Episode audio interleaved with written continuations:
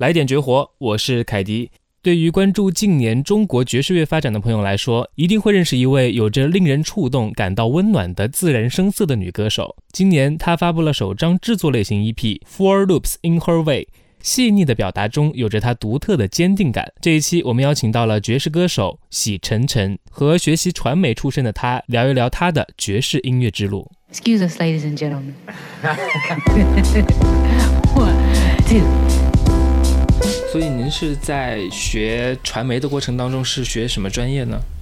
就是一个叫做媒体创意的专业，然后它是偏新闻传播这个方向吧。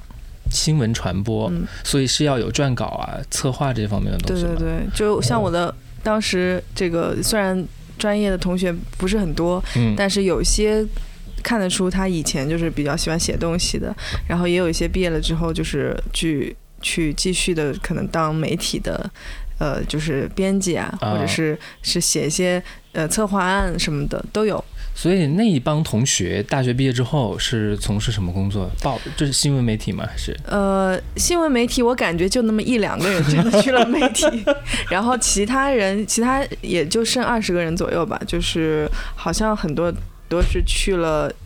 有去 Apple 的，好像也有湖南的朋友在媒体工作了一几年，但是又出来了。哦，所对，所以还有人当了导演。哦，因为我也学传媒的嘛，嗯。我大概就也是明白大学嗯四年学些什么东西，对。其实也是各行各业都尝试，嗯，然后整个呃传媒的一个行业大概都了解，对。大家需要做一些什么东西。就我当时其实我实习也去过媒体，啊，包括也有家里的家长的朋友联系了，让我去外滩画报，就是比较好的实习机会。但是我，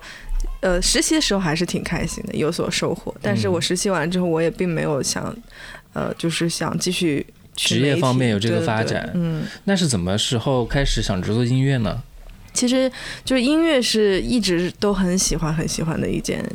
呃，包括可能是爱好吧，嗯就是那个时候一直是算是爱好。嗯然后从在学校就中学的时候，呃，就还是算是应该是班上可能就比较突出的的喜欢音乐的那么啊一两个人只只只其中的一个人。嗯然后，但是到了大学的话，我觉得是真正遇到了一些朋友，然后他们可能是其他专业的，甚至不同年级的人。嗯，然后就大学里可能大家就是有那种交错的机会，然后就跟朋友一起交流，然后一起听音乐比较多，然后甚至也有组乐队的经历，啊所以就就慢慢的就 就玩起来，就玩起来，就可以往自己想要的这个地方去。所以就是中学时代，嗯其实就是听的比较多，然后可能是热爱，从一个乐迷的角度，对，然后到了大学，慢慢的自己可能也开始做一些创作，或者是做一些呃创作者方面的一些事情了。其实到了大学，并没有马上开始创作，因为我感觉就是有些原创音乐人，他们嗯。可能挺早就开始，甚至十几岁就开始写歌了。啊、对，但是我其实并不是很早就开始创作的，我觉得，但是我很喜欢在一些既有的东西上去找一些自己的表达方式，就是一半一半吧，对我来说。怎么这个怎么来说呢？就比如说，可能你当时可能也是听一些主流的音乐为主，是但是你听它，然后我喜欢唱的话，我可能会想要唱一些不同的东西。对我那个时候就有有这样的一些想法，包括我听歌的时候，我可能会很喜欢去 去去去听到他的和声在唱什么，或者是他的他的配器的一些想法。就是后来听歌听到后面，就自己有一种慢慢的这个趋势，好像是有这种癖好，感觉是。就是把音乐愿意把它来做分析，对而不是说我享受音乐就好了。对对对，那你有没有觉得，就是把自己喜欢的事情当成工作，其实很无聊哎，很枯燥没有燥没。有没有，因为当做工作就是这几年的事情，就是哦就并没有很早嘛，因为那个时候，呃，包括大学里，我肯定，呃我我觉得有机会听音乐，有时间听音乐，我就是我感觉我醒了之后就要听音乐的那种。后来是长大一点，就是用手机之后，就基本上就是，呃，醒来之后就就是要放一点什么，然后当时听什么音乐呢？呃，从高中，我觉得初中、高中可能还是就是大跟大家差不多的。流行音乐，对，然后留中文的这些为主，而且啊因为我其实就是在班里还算是优秀的学生，就是老师可能觉得还是挺乖的，然后也会有啊这种班干部的职务什么的。但是其实我花在学习上的就是这种效率并不是很高，我自己、嗯。自己觉得，嗯。呃，我会用很大量的时间自己就是听音乐，啊，甚至那个时候刚开始知道怎么上网，就我去我妈公司，就是其他人可能在忙工作，但我在用电脑去下歌，什么哦 MP 三都是在在他办公室里下的。就是中学的时候，我我会我觉得我是比别人呃自己私私自的偷偷的用了很多时间去听呃那些主流的歌曲，就是大家都知道的。那其实那些东西。我的同学可能他们也会听，但是我我我我会超前一步去听他们，然后听完了之后，我可能就会因为我有上网的机会嘛，啊然后我就可以听到一些国外的东西了。嗯然后那时候有的时候电台里也会偶尔放一些对，所以就开始听国外的一些流行音乐，或者是可能更老一点的东西，就会慢慢接触了。然后到了大学里，我觉得就是一个。更加夸张的就是资源收集，就是用硬盘啊。或者是干嘛的，就是因为认识的朋友很多都是这种，就像很是热爱 digging 的那些很厉害的音乐的爱好者。那就是呃，我自己也是读书的时候，每周也是考一次歌，下载一次歌。嗯但是当时我听国外的歌，可能就是看榜单。哦，那你是看听呃国外的歌也是看榜单，还是有自己的独特的淘歌的模式呢？呃，印象当中榜单也是会关注的，因为当时以前可能电视里还是像有什么 Channel V、啊 MTV 就会有的时候它放到就会看一下，嗯对，然后那个时候开始用一些。百度还是可以下歌，然后什么酷狗之类的，嗯就会也有他们自己自己的一些榜单。嗯然后那个时候也因为感觉那个时候对英文也蛮感兴趣的，嗯就是有的时候会翻到一些英文的网站，嗯，还有包括豆瓣啊这些网站就是，哦，就是在现在大家都很熟悉的一些对对平台了。对对对，那后来是怎么就是了解到爵士音乐的呢？我觉得是音乐风格慢慢的就就听到那个段了，对对，呃，因为之前。那个时候到现在都是嘛，就是流行音乐，就是华语的，就是 R&B 这些都是还是挺主流的。是虽然大家的可能程度和具体的一些方向是有不一样的，但是总体来说，R&B 这个流派其实肯定是占据了很多你收听过的这些作品的这个啊比例的。所以从这些里边自己喜欢的一些音乐人，然后到他们可能受到的一些影响，就是就是可能有些时候是看一些歌的资料呀，或者嗯。是一些那个歌曲 credit，就会去再去挖一些嗯呃，哎，好像可以跟着这个，比如说他他的这个他请了一个国外的制作人，或者是什么嗯。什么什么，或者说这个。明星他在他的采访当中聊到啊，我很喜很喜欢欢的一个什么什么，嗯。然后就慢慢开始听，像用网络的时候也会听到一些嗯国外的那些经典的爵士，我觉得这些其实是蛮容易接触到的，啊。嗯，然后再去比较一个明显的就是听爵士的阶段，就是到了大一的时候，嗯。就是我说的，我认识了那个学校的其他的朋友，啊。然后他们其实是很喜欢像就是 jazz、hip hop 这些类型的人。哦那我也很喜欢 hip hop 音乐，嗯所以我们在听的时候，我有一个特别酷的朋友，他的硬盘里巨多巨多，而且他之前还跟嗯，就是像中国可能也是那种网友型型的，就是啊爱好者，他们也做那种分享的网站，嗯然后他们自己做电台，可能比较粗糙，但是每一期会比如说推荐几首歌什么的，所以它的资源库很大，所以其实很多这种方向的音乐，然后这里边又有呃 hip hop 这些东西，也有。呃，相关样相关采样这些，呃，跟老的音乐，还有一些呃，比如说世界音乐，还有啊。那个爵士音乐这些相关的东西，就是反正是我觉得大一开始是一个对于爵士乐更多的一些了解的一个标志性的事嗯，就是之前可能都知道爵士音乐，对对对。只是具体它是一个什么呃形态，或者是说它到底是个什么样子，逐渐的从大一开始有了一定的认知。都能让一桌好酒好菜很多消失，岁月给我们的烹饪中，我们出现的裂痕都像是笑话，都可以被消化，这并不复杂。像那句古话，我相信我们能胜任，每个人都是证人，不是怂人，不是山顶洞人，也不是圣人，不得不承认，我是个采药的工人和耕种节拍的务农人。有时候压力像行李很重很重，有时情深意重，有时候心很空，有时肝肠寸断，撕心裂肺，很痛很痛，青春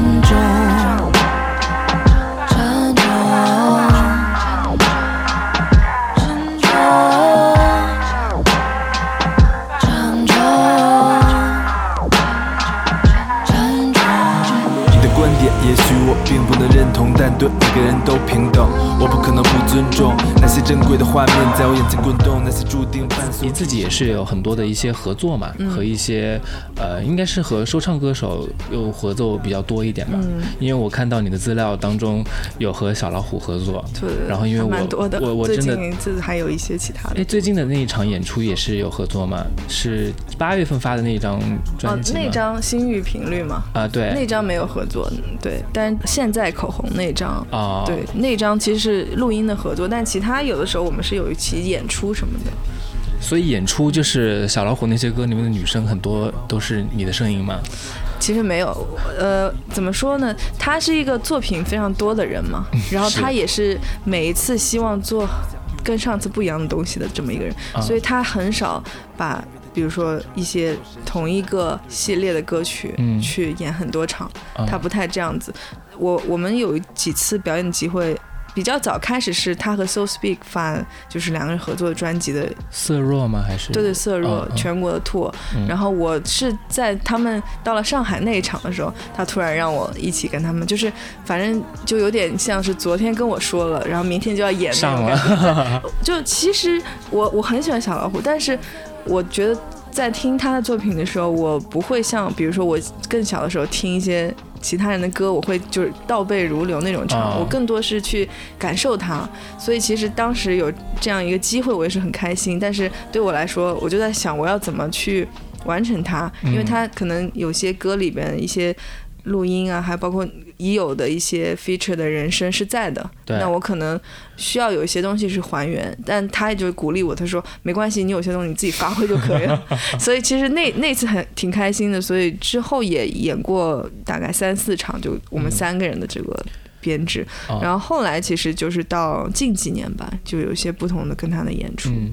嗯那和一些说唱歌手合作，因为我我个人是觉得爵士音乐和嘻哈融合是很奇妙的。嗯那是不是和他们呃和这些呃说唱歌手合作，会让你自己在工作过程当中会有一些启发呢？比如像在企划唱片方面，我觉得其实一直都有，嗯就是呃，我觉得跟他们的合作，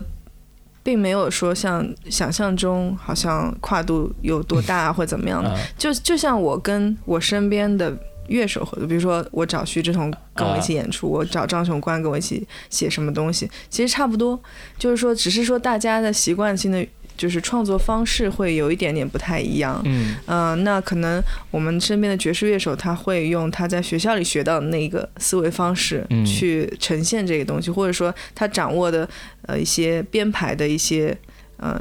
方式和能对概念有一些可能是套路性的，但有一些他可能是经验告诉你可以这样做。嗯那说唱歌手，我觉得我我目前合作过的 rapper 什么的，他们大多数还是给予你比较大的空间。他有些人其实会就希望你发挥的越惊喜越好，啊，然后有些 rapper 可能稍微保守一点，或者说他这个作品他已经有一个比较清清楚的样子了，他会嗯告诉你我。我我要这样子的一个声音，啊或者说我希望呃你的语气是怎么样的，就是人和人的这个要求不太一样。嗯那我觉得像这种合作，相对于如果我在做企划的时候，其实是会影响到我。对，但是我觉得每一个企划肯定还是要看它具体的情况嘛，嗯然后它的这种融合的意识。比如说我我帮别的 rapper 可能唱了一首歌，如果我自己自己的作品想要邀请 rapper 的时候，我可能就不会是同样的一个方式，嗯。就是说 rapper 的角色不一定是一样的。就像小老虎一样，我也是希望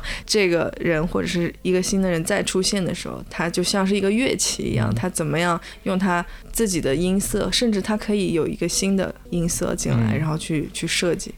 其实就是找寻一些惊喜的东西。对，尤其是做录音作品，我觉得，因为别人会一直听，然后你这个东西会留下来，所以其实是越不同越好，我觉得。嗯，因为呃，能留下来的东西还是。就是大家听久了，总会知道这是套路，对对对对，还不如就是把一些心意放在这个里面。嗯。那我很好奇啊，就是做唱片企划，它到底是一份怎样子的工作？嗯，其实我做唱片企划也算是我就是在摸索当中，嗯。因为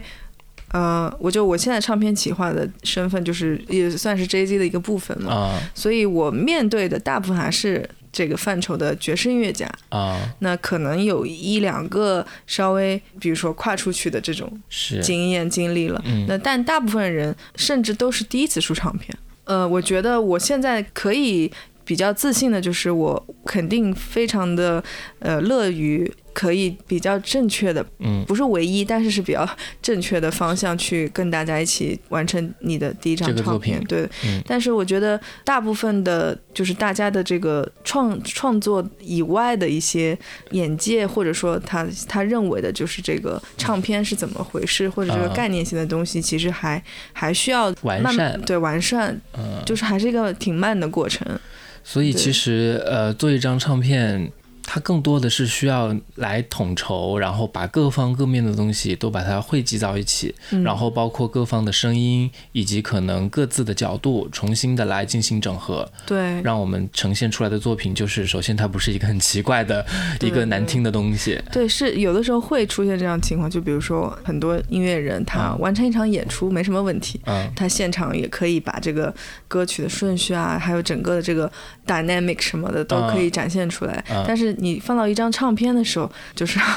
全是问号感觉，或者是有些人他没有意识到，比如说录音或者是最后的制作嗯。的问题的点在哪里，有些人是是意识不到，但嗯。不代表说它不好，可能有些是经验的问题。嗯。对，还有就是，就你刚刚说的，可能就是统筹各个方面嘛。嗯。有些人虽然说他没做过这个事情，嗯。但是你能感觉到他做每一件事情，他都有一个比较细心的一个态度，啊，他就会把很多事情就会比较有逻辑的先顺出来，对渗出来，然后他自己有一个很强烈的核心，就是说我我写这些曲子是出于什么想法，然后我的主题叫什么，我为什么要做这张唱片？嗯。嗯，有些音乐家是挺确信的这方面，啊。但有些人他只知道我写了个曲子，但其他就是你问他，嗯，都可以啊，对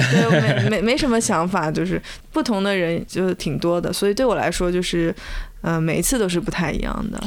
嗯，那你和国内的一些爵士音乐家肯定是打过很多交道，嗯你有你对他们有一些什么印象吗？或者说你可以聊一聊其中的一些朋友？我觉得可以从我刚刚接触他们开始说。其实大学期间也没有看太多爵士乐的演出，嗯然后毕业之前自己会跑出来看看音乐节，然后啊那时候也是知道 Jay Z Festival，所以很被这些东西吸引。然后直到后来在上海开始工作，我就经常 Jay Z Club 看演出。所以我觉得，其实很大程度上，我觉得我对爵士乐的学习和那种耳朵的积累，就是在 Jay Z Club 看演出，啊就是现场教给我的。当时的感觉就是这个这些音乐水准太好了，比我之前可能看的啊一半以上的一些 live 都要好。当然，也是因为我喜欢这个类型的音乐嘛，嗯。所以我就觉得特别棒。但是我那个时候我也就发现，主要是两个问题，就一个就是我们刚刚说那个唱片这个作品，就其实很多人他是在现场，或者说我靠现场演出。对来填满我的生活，嗯。我并不去做一些什么 recording 这些东啊西。啊当时就觉得，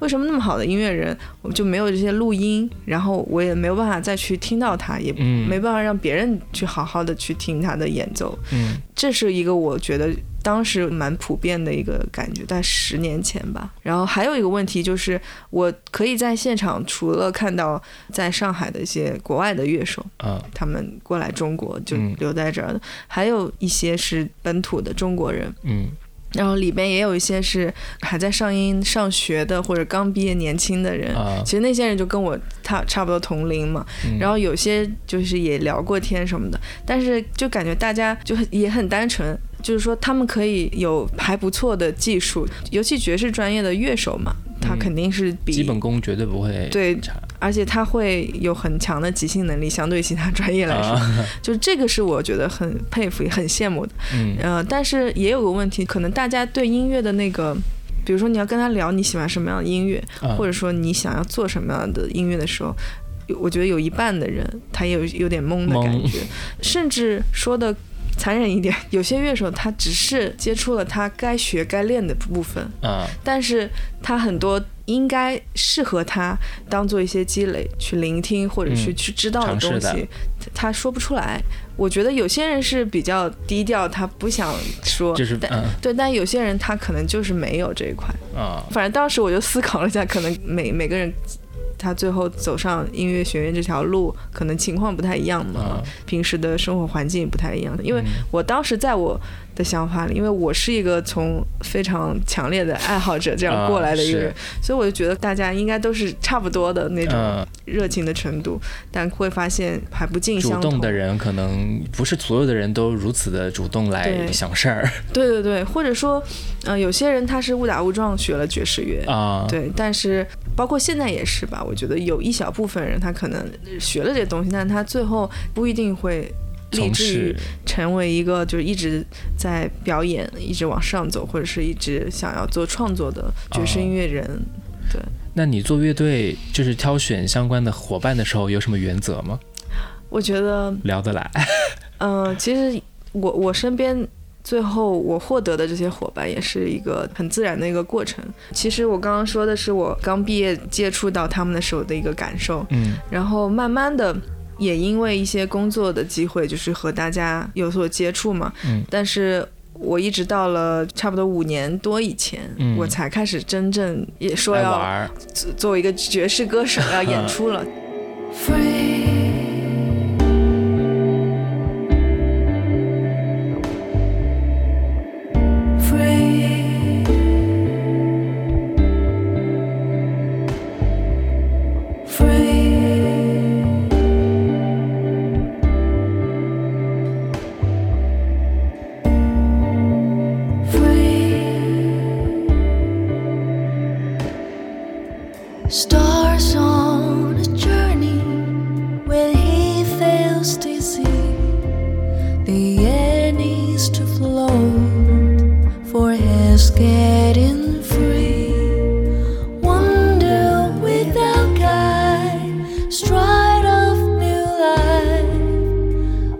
each other's gates for which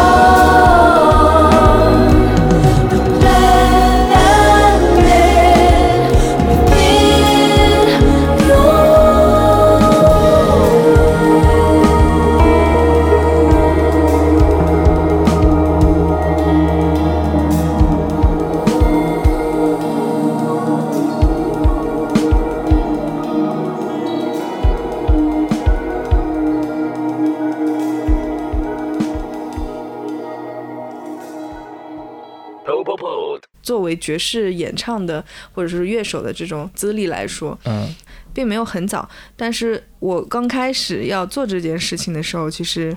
我也在考虑，就是说我应该怎么样开始。然后我身边其实除了一些跟我年龄差不多的，也有那些就是年长一点的，包括国外的乐手嘛。当时我身边的好朋友就建议就说，呃，你要不邀请这两位年纪比我应该有大三四三四十岁的这样子，几轮了，好几轮了。对对对，然后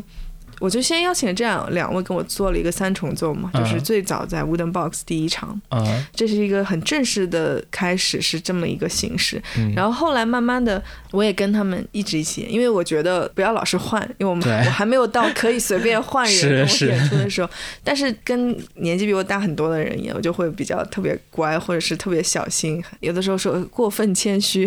但我觉得都是很值得需要的对对，需要的。后来。呃，我记得可能过了一一年多吧，也没多久，差不多就像张雄关还有肖俊，嗯他们其实都是从国外学完回来了，就是嗯。正好是那个时间点，他们也都已经在学校里其实自己原创作品已经做好有了，然后他们也回国了之后，一方面可能工作也在朝着音乐音乐学院这个教学的这个关系上在慢慢的走过去，嗯，然后另外一方面自己的演出也慢慢开始做嘛，嗯。那那个时候他们其实比较 open，然后自己时间比较多，就除了做自己的乐队之外，就是比较 OK 跟。比如说歌手、啊、创造力比较强，对，去去合作，去去当一个 side man 什么的，就其实大家状态就都比较开放嘛。嗯可能我们现在再回去看大家目前的一个状态，可能每个人侧重的一个音乐事工作事业上面的一个他现在最强的一个核心点，大家都不太一样。包括音乐气质，其实是有一些，其实是在变化，大家，嗯但是这种变化是好的。呃，这几年我觉得慢慢跟我一起表演的人，趋向于就是跟我年纪还是比较接近为主。嗯像我刚刚提到这两位，还有后后来的李世海啊，嗯还有再后来再回来像包俊瑞啊、阳光啊这些，包括现在我们经常用的鼓手余国俊，其实是更小的，他上音也刚毕业没多久。嗯呃，越来越多就是同样年轻或者更年轻的中国本土的乐手还挺多的。我觉得我就是时间段好像也蛮好的，就 是就就是碰正好就是我觉得这是缘分，缘分，然后大家还挺喜欢我的，因为虽然说 虽然说我不是一个专业出身，然后可能很多方面还是一开始需要学习的需要学习的，就因为很多人就觉得我我的唱歌也不做作，也不干嘛，就而且。嗯呃，我会按照我的一个喜好为先去选一些曲子，嗯嗯、所以大家会觉得跟我演出至少还是比较愉悦的，嗯。对。所以其实包括到现在此时此刻，你也是有嗯在不断的、呃做新的创作和探索，包括也在不断的学习和进步嘛。嗯，然后呃八月份和九月份都有一些新的作品和大家见面是吗？对，就是现在最新的其实是九月份就是那个单曲嘛，它是一个？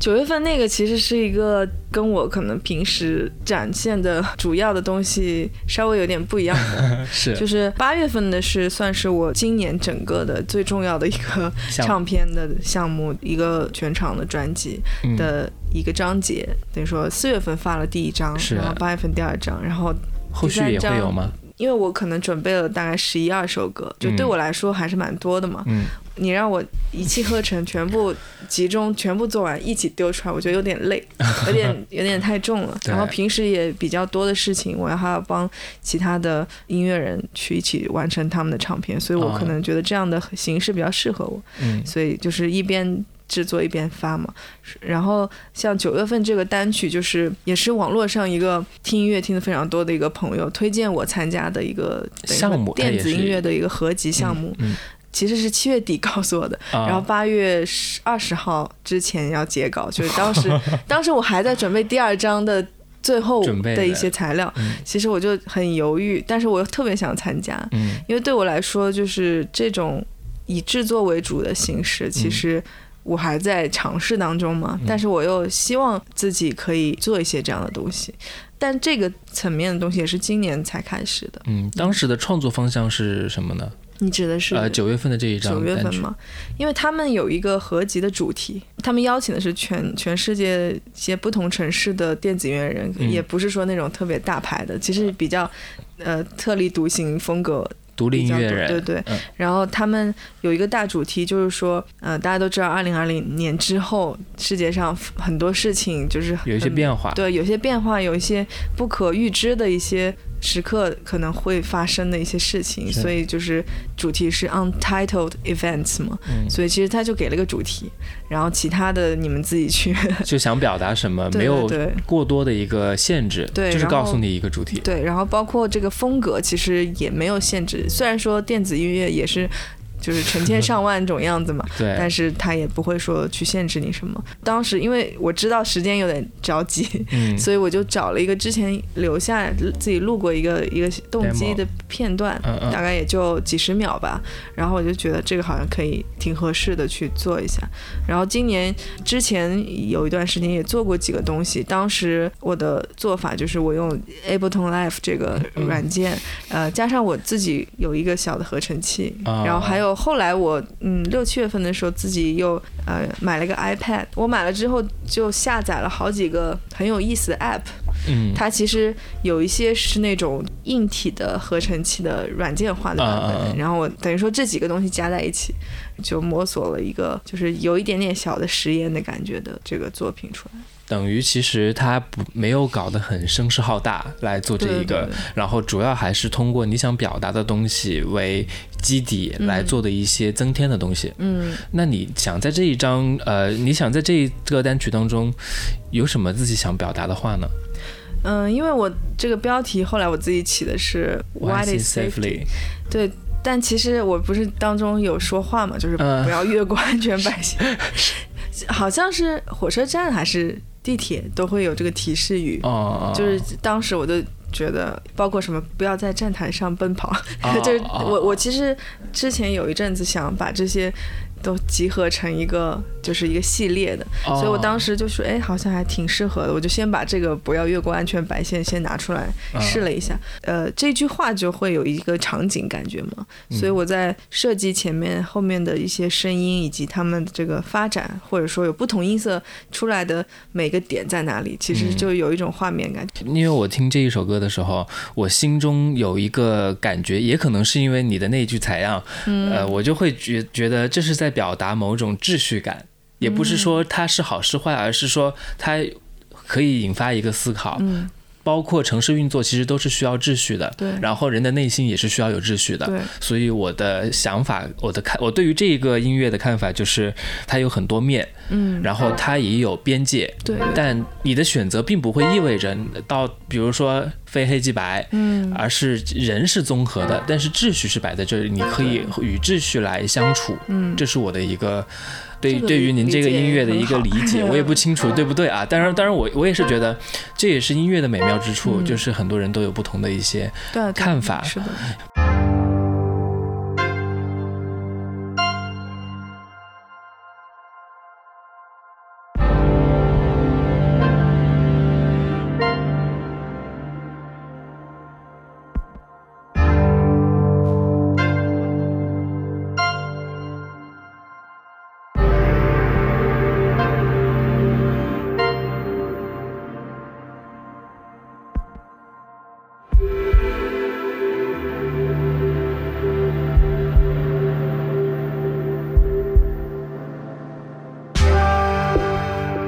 是之前听您的很多的歌曲，然后突然听到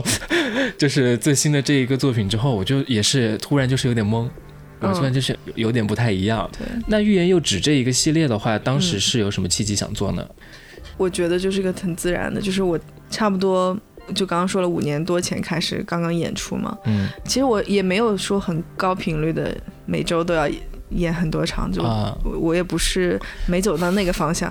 嗯，但是慢我慢慢的我就马上就想要做自己的录音，啊，就因为结合一开始我跟你聊的，就是我觉得大家好像缺少了对录音作品的一种追求，对对？对，我我是想做这个事情，所以就是三年之前我就做了这个 EP 嘛，嗯。也算是改编吧，把一些自己喜欢的音乐做了改编。然后那一次做出来，其实我觉得也有它进步的空间，但是对于我可能日常或者是身边的音乐人的这个圈子和一些我可能平时碰不到的一些之前认识的嗯，可能呃其他领域的一些音乐人朋友，包括媒体的朋友，嗯就他们挺喜欢的，整体的效果还可以，所以就是这这个这个事情的结果其实很激励我，啊，所以。一方面是也会让更多人知道我，然后可能邀请我唱，比如说合合作的这些东西。还有另另外一方面，我就特别想继续做一些更加原创性的东西。嗯等于说那个呃第一张 EP 虽然有我很多就是策划的这个心思在里面，是。嗯、但是它并不是完全原创的，是一个踩在别人的肩膀上，因为这些作品都是很经典的。对。所以这次我就想说，哪怕我可能有些歌我是要跟借助一些乐手他们的一些创作创作力或者制作能力，但是我希望我有一个自己的整体的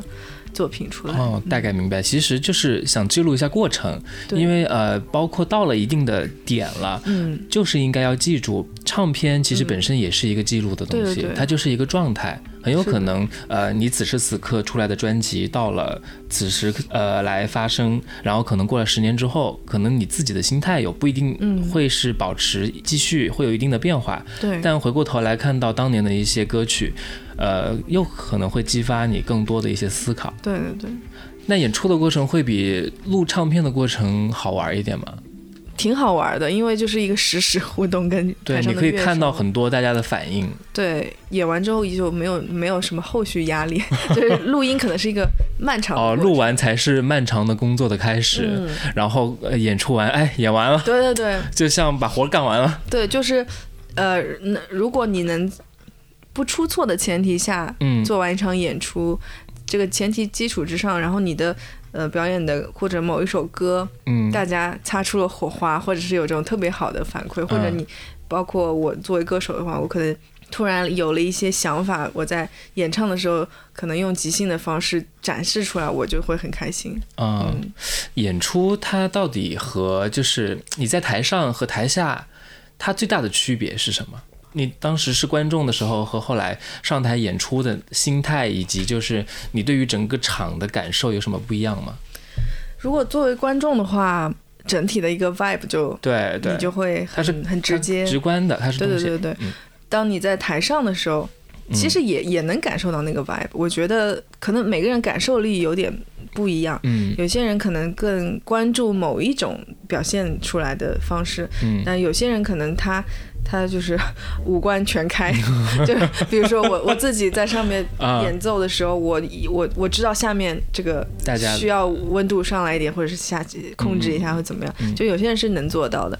然后，但是相对来说，我在台上的时候，我会更更专注于台上发生的事情。嗯，对包括演出的，对对对，就是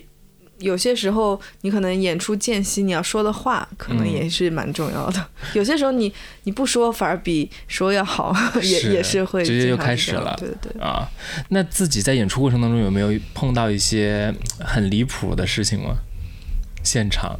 会有你 hold 不住的一些情况吗？感觉就是台下的状况吧。对，台哦台上哦没办法预料台下的情况。就台下有的时候你可能会遇到那些，嗯，他可能也买票进来看了，嗯，但是他不在乎那个门票多少钱，但是他要坐在最前排，嗯然后用最大声音说话，就是会有这样的人。会有而且往往他就坐在前排，他可能当时他喝多了或者怎么样，嗯他的那个听觉已经变了，变弱了。对，变弱，所以他的音量放的越来越大。然后有的时候，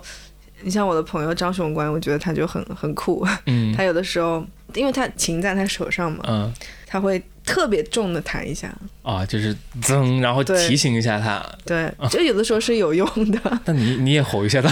我我觉得我可能很难，就如果他特别过分的话，可能会，我就直接就可能就先停好了。我觉啊，就得台上、等他等他忙完他的事儿。一一般来说，我觉得包括我还有其他一些的表演者，大家还是会比较礼貌的，就是会说一下，或者说有一些是很委委婉的嗯去提示你。就我知道你在下面有影响到整个场子的运作。，对，有些人可能口条厉害了，他会用一种玩笑的方式去啊点他，或者是其实最好的情况就是可能他同座的朋友马上反应过来去提醒一下，这样是最好的。嗯，对。所以演出其实，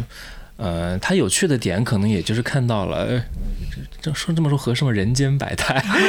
我觉得会吧，对，如尤其是那些可能在同一个场场所，然后持续驻场演出的一些嗯乐手，会比较 看的比较多。将来还有没有希望往演出更多的方向来走呢？我我希望就是未来的演出每次的质量能够更好吧，嗯，就是目前的阶段性的一些想法，就是其实很多时候演出，虽然你为这个演出你已经准备好一个你自己认为很很赏心悦目的 list，是，然后你也成功就是约到了你喜欢的乐手，嗯，然后你们也排练了，嗯。但是肯定还会有一些多多少少的问题的，对，因为爵士乐的排练不像其他的演出，比如说我今天这个演出这五这四个人这五个人，我可能就提前排一次，嗯。甚至有些时候大家都很忙，我可能当天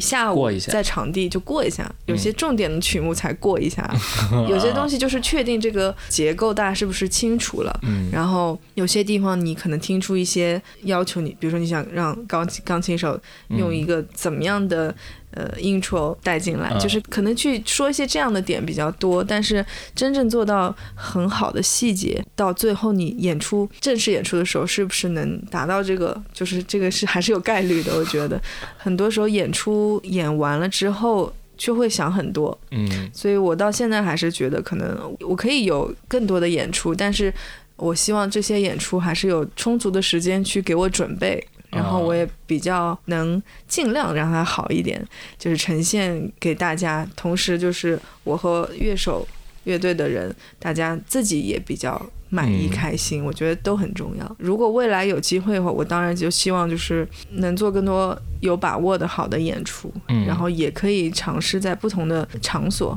来展现对，可能不仅仅是爵士俱乐部，还有一些是 underground 那种地下的都可以。因为其实我我有有演过一些不同形式的，嗯然后包括我其实一直很喜欢像那种像那个上海话剧艺术中心、那种小剧场的感觉，因为那些剧场其实它它做的这种声音的那种声场是很舒服的，嗯然后大家人也没有很多，可能三五百人，就是那种小厅。就是很很舒服，然后我也特别想在那样的地方演出。呃，和观众的互动的形式也和包括 club 有一点不一样，对，还蛮有意思啊。对，那对于未来的话，有什么其他的一些想法吗？尝试除了演出之外，就是可能在对自己音乐理念上面有想做的一些事情吗？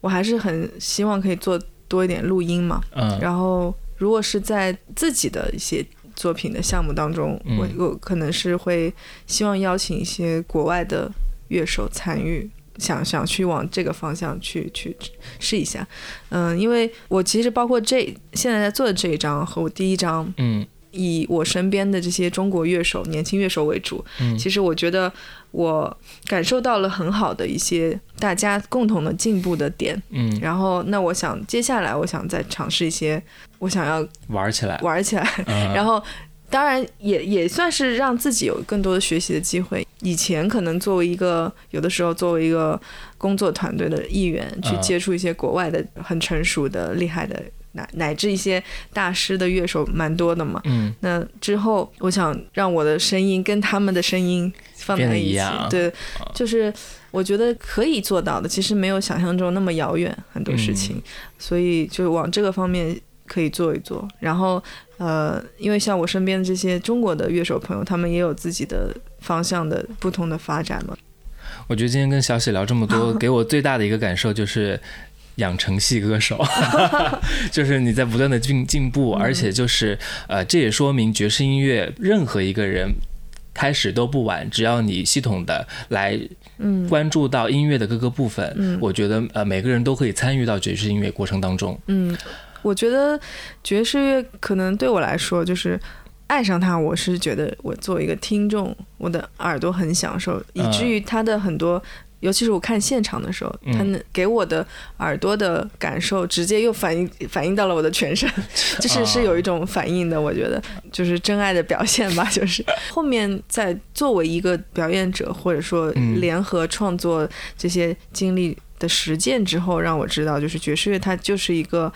很好的思维方式思维方式和生活方式，就是它会让你知道有些东西是需要一些专业的支撑，支撑，嗯然后但是它又给你很大的一扇窗，让你去看到很多不同的东西。嗯就是你从这个地方，你可以看到很多新新的，或者说更加有发展空间的一些画面。嗯它是一个台阶，然后你站在这个台阶上看到的世界可能会更加的丰富多彩。对，我然后包括爵士乐这种看似松弛自由的这种状态，里边也包括了非常常严也，我觉得很严格。其实，对对，也不是说你一定要百分之百，嗯你掌握所有的东西。因为像我，我也坦白讲，我觉得我自己其实跟专业的那些知识素养差的非常远。但是嗯我觉得我用我的一些方式和我的一些经历，我觉得我是用爵士乐的精神在做我很多的一些工作。啊、对，好的，今天非常感谢小喜来和我们和我进行聊天。